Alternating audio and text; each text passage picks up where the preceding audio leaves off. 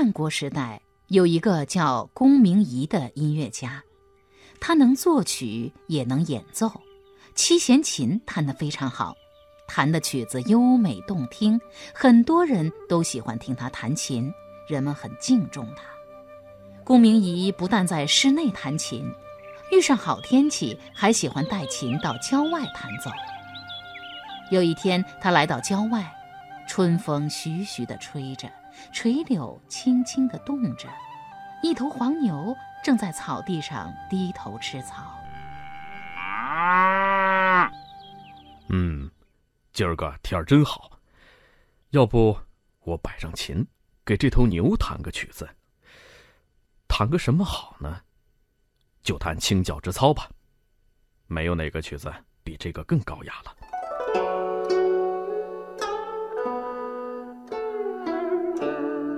可是老黄牛在那里却无动于衷，仍然低着头，一声不响地只顾自己吃草。这曲子可能太高雅了，要不换个调子，弹个小曲儿。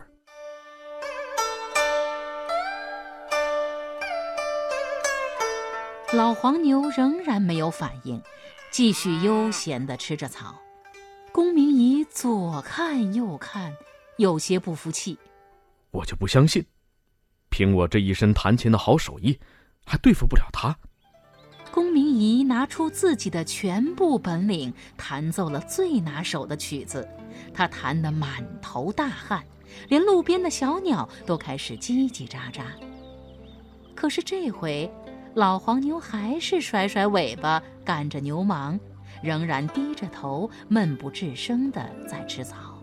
最后，老黄牛慢悠悠地走了，换个地方去吃草了。公明仪见老黄牛始终无动于衷，很是失望。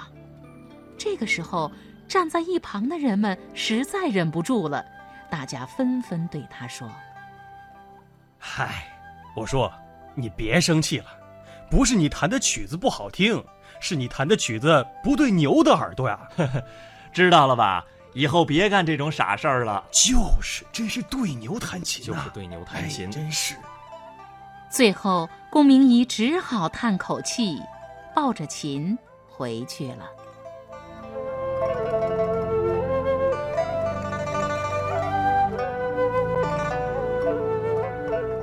哎，如果我是龚明仪这个老兄啊，我也肯定会很郁闷的。后来呀。人们根据这个故事就引申出了“对牛弹琴”这句成语，来比喻对不懂道理的人讲道理是白费口舌，也就是秀才遇到兵，有理啊那是说不清的。另外，通过这个故事啊，我们可以看出来，不是弹琴的人技术不好，当然也不能去责怪老牛不是，只是啊把牛作为弹琴的对象，那实在不是明智之举。所以这个成语啊，也经常用来讽刺那些说话不看对象的人。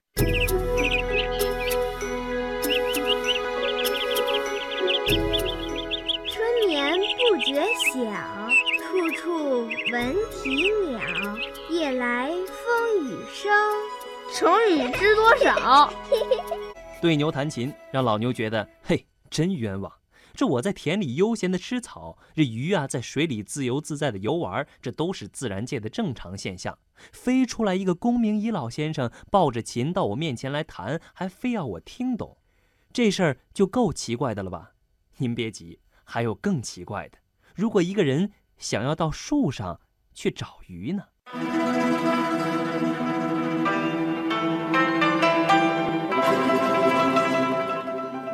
缘木求鱼，齐宣王召见孟子，两人在讨论如何振兴齐国的问题。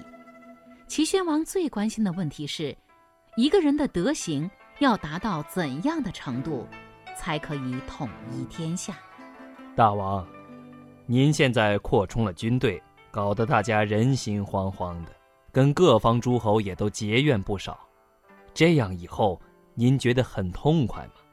你错了，我有什么痛快的呢？我只是想借此实现我最大的心愿。大王的最大心愿，可以说给我听听吗？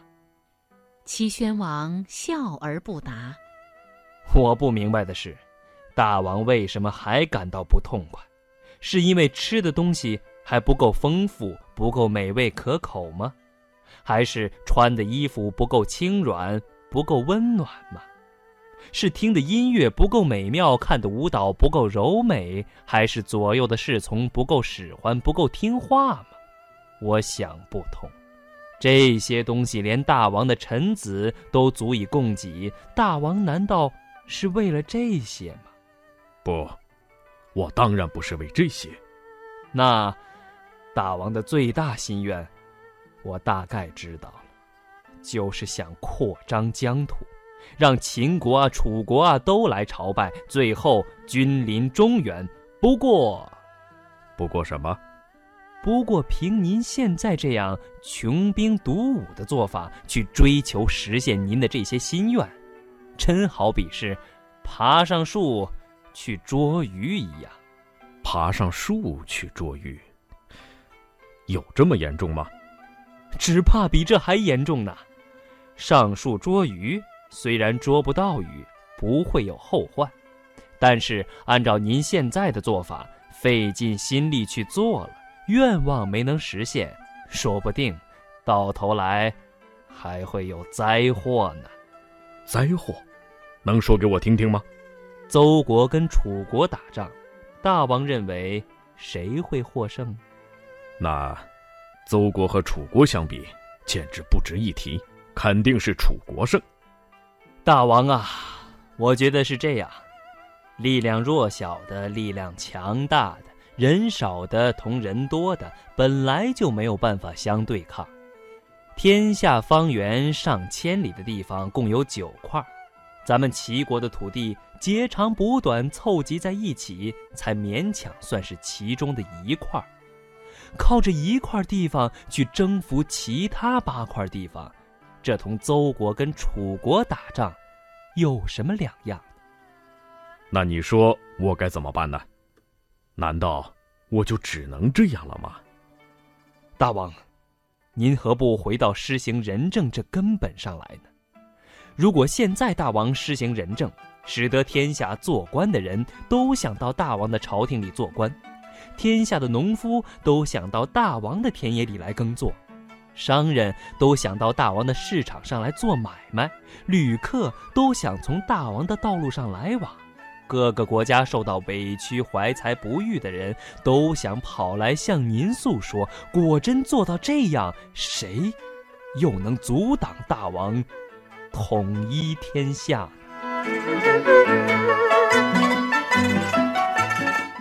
嗯，孟子不愧是孟子呀，言简意赅，而且含义还深刻。在缘木求鱼这个成语中，“缘分”的“缘”表示的意思啊，跟缘分是没有一点关系的。在古汉语当中，它是专门用来解释“顺着”“沿着”的意思。因为古汉语当中经常用木头的“木”字来指代树，所以说“缘木”也就是顺着树来爬。缘木求鱼的意思呢，就是沿着树干爬到树上去捉鱼。当然了，鱼肯定不长在树上。这个成语呢，就用来比喻方向或者办法不对头，最终肯定是劳而无获的。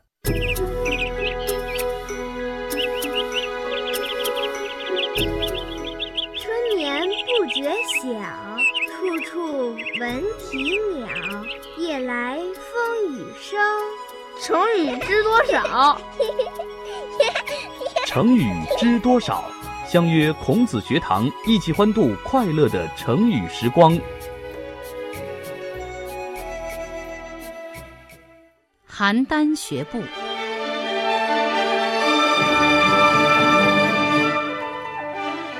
相传，在两千年前，燕国的寿陵有一位少年，不知道姓啥叫啥，我们就先叫他寿陵少年吧。这位寿陵少年不愁吃不愁穿，论长相也算得上中等人才，可他就是缺乏自信心，经常无缘无故地感到事事不如人，低人一等。衣服是人家的好。饭菜是人家的香，站相坐相也是人家高雅。他见什么学什么，学一样丢一样。虽然花样翻新，却始终不能做好一件事，不知道自己该是什么模样。唉，我怎么觉得自己走路的姿势都有点问题，又笨又丑的。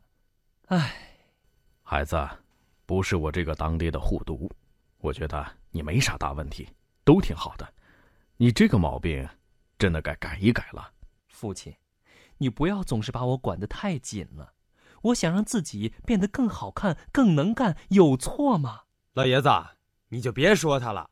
你们家这儿子啊，那是狗熊掰棒子，根本听不进去。有一天，寿龄少年在路上碰到几个人，说说笑笑。只听得有人说：“哎，你知道哪个地方的人走路最好看不？”“呃，不知道。呃，反正前两天我看见一个人走路特别难看。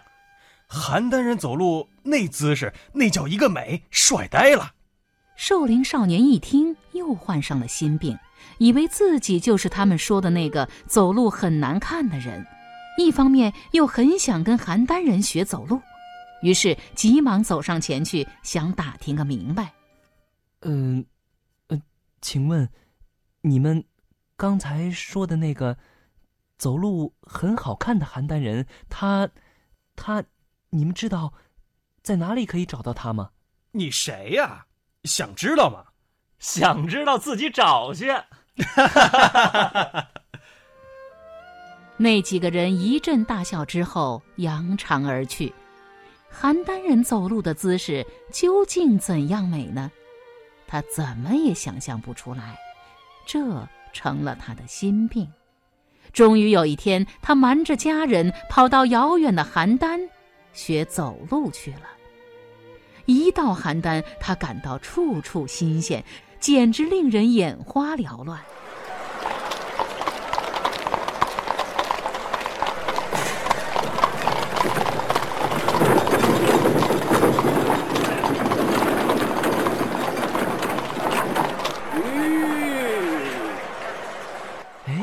前面这个小孩走路好看，真活泼，真好看，真好看，我就学他了。过了不久，他又看见老人走路，他觉得又稳重又儒雅，于是又学。咦，其实妇女走路也挺好看的，摇曳多姿，哎，学他们也不错。就这样，瘦龄少年学完了小孩，学老人，学完老人又学妇女。半个月以后，他连走路都不会了，路费也花光了，只好爬着回去了。嗨，也不知道该怎么说这个寿龄少年好了，说他单纯呢，还是说他傻？这个故事出自先秦时期的著名典籍《庄子·秋水》。值得注意的是啊，“邯郸学步”这个成语的意思是到邯郸这个地方去学走路，而不是说一个邯郸的人学走路。这是很容易引起大家误解的地方，怎么样？听完了这个故事，您知道这个成语该怎么用了吗？我来造个句子：我们做人啊，得有自己的个性，不能邯郸学步。邯郸学步啊，比喻生搬硬套、机械地模仿别人，不但学不到别人的长处，反而会把自己的优点和本领也丢掉。总之就是一句话：走自己的路，让别人去说吧。从前有个楚国人，他有一颗很漂亮的珍珠，他打算把这颗珍珠卖出去。哎，怎么才能卖个好价钱呢？我得动脑筋想想啊！一定要把这珍珠好好包装一下。有了这高贵的包装啊，哎，那这珍珠自然就身价百倍了。对，这个楚国人找来名贵的木兰。又请来手艺高超的匠人，给珍珠做了一个盒子，用桂胶香料把盒子熏得香气扑鼻。嗯，我在盒子外边再刻些花纹，再镶点金属花边儿，这样看上去就闪闪发亮啊！还能卖不好吗？对，就这么干。做完了这件精致美观的工艺品。楚人才将珍珠小心翼翼地放进盒子里，拿到集市上去卖。到市场上不久，很多人都围上来看楚人做的这个盒子。一个郑国人拿起了这个盒子，就再也放不下了。他拿在手里看了半天，爱不释手。哎，这盒子真不错呀，我可以买回去，给我的娘子当首饰盒啊。老板，你这东西怎么卖呀？呃，其实吧，这个盒子质地那可是好了去了。您看啊，这个证人最终以高价买下了楚人的这个盒子。他交过钱以后，便拿着盒子头也不回的走了。不过他没走几步又回来了。哎，怎么了？您后悔了？想要退货吧？哦，是这样的，我刚才呢把盒子打开一看啊，发现盒子里居然还有一颗珍珠。我是特意回来还珠子的，先生，我从来就是一个很诚实的人呐。证人将珍珠交还给了楚人以后，拿着盒子心满意足的走了。而楚人却拿着被退回的那颗珍珠，十分尴尬的站在那里。嘿，你说这人，这这算怎么回事啊？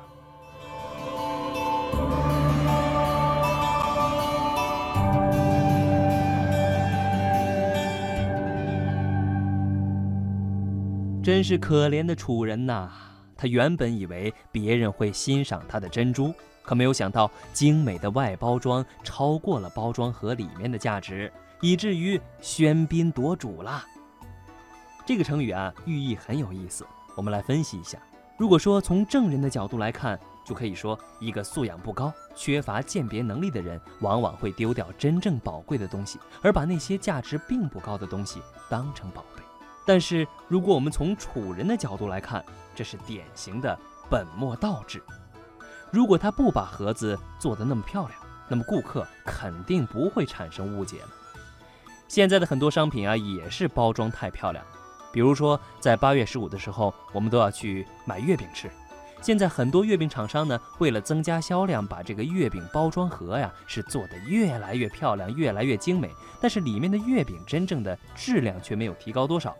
所以经常是买了月饼，吃完了里面月饼之后，没有对这个月饼的味道留下任何美好的印象，倒是这个盒子扔了也不是，不扔也不是，鸡肋鸡肋，食之无味，弃之可惜呀。